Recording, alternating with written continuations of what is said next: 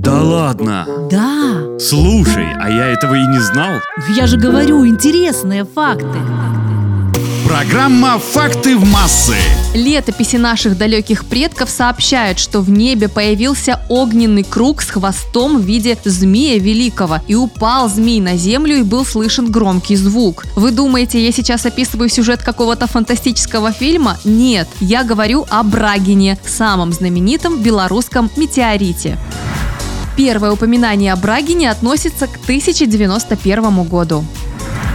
В исторических хрониках за 1647 год также имеется указание на солнечное затмение и совпавшее с ним появление кометы, которая вполне могла быть метеоритом Брагин.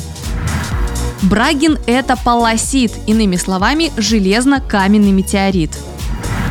Он не цельный, а состоит из нескольких больших кусков. Было обнаружено 13 фрагментов метеорита общим весом около 850 килограммов.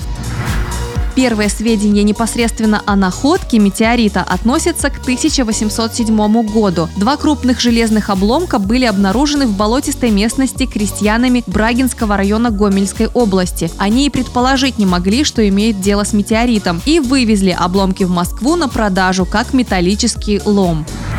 Находку выкупил купец Ситников. Он и определил внеземное происхождение.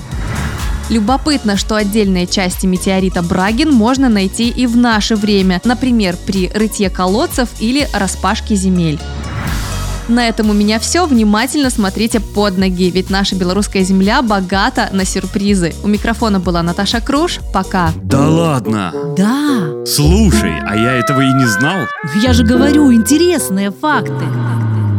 Программа «Факты в массы».